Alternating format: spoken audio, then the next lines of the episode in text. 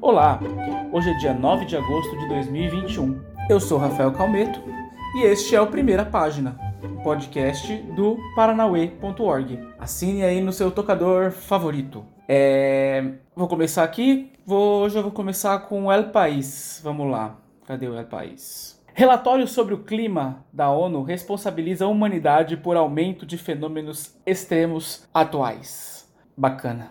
Painel Internacional sobre a Mudança Climática, o IPCC, alerta que já ocorreram mudanças que serão irreversíveis durante séculos ou milênios e defende reduções profundas e rápidas das emissões. Nada que a gente já não soubesse, né, gente?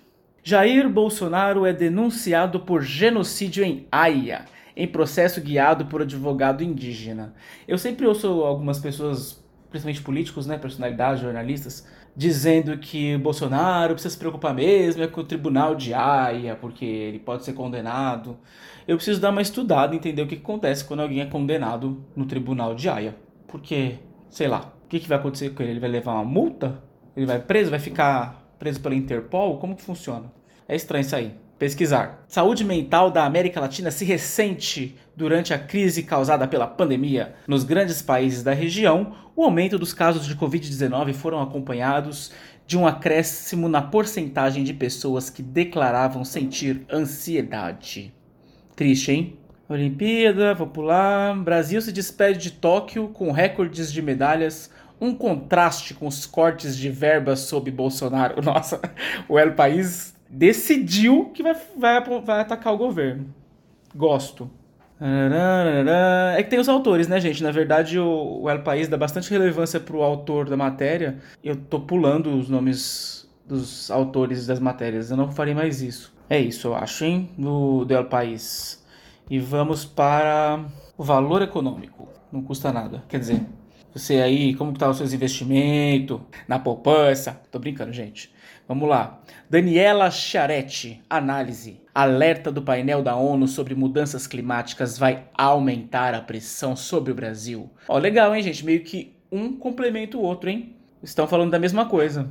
Isso quer dizer que esse painel da ONU vai ter alguma relevância.